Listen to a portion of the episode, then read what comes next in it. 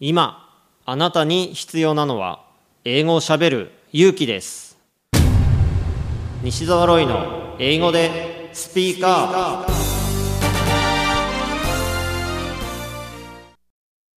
今回のゲストはスマホ留学 for Kids を担当されている重森千草さんです英語でスピーカー So what, what do you think about mistakes? Mistakes?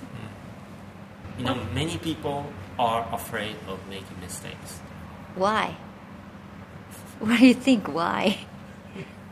Sometimes I don't understand how come they are afraid of mistake. Oh, you don't understand. No. I don't realize if I had mistake. Did I have mistake? Wow. I don't know. If someone said like you had a mistake, I can say sorry. Or really? Did I? Yeah, really? Like what part? sorry, I'm Japanese. Hmm. Like kids doesn't know how what's the mistake is, hmm. so that's why they can speak English first and then adult. English is second language, hmm. and even Japanese, I have a lot of mistake. so yeah, I can't teach like perfectly even Japanese mm. and English. Yeah, that makes sense. Yeah. Mm. I don't know a lot of kanji. Mm. Sometimes I can't read.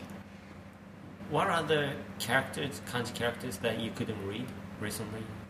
Um, kyo, kyosho, Kyosho.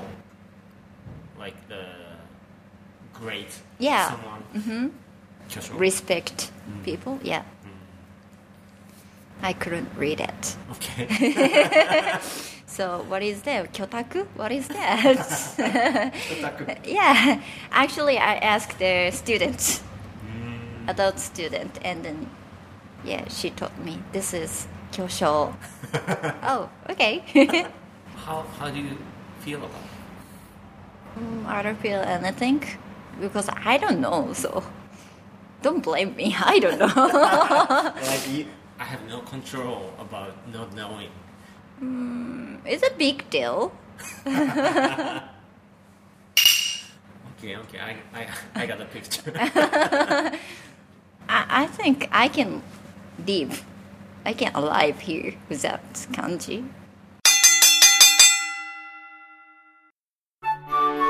なるほど。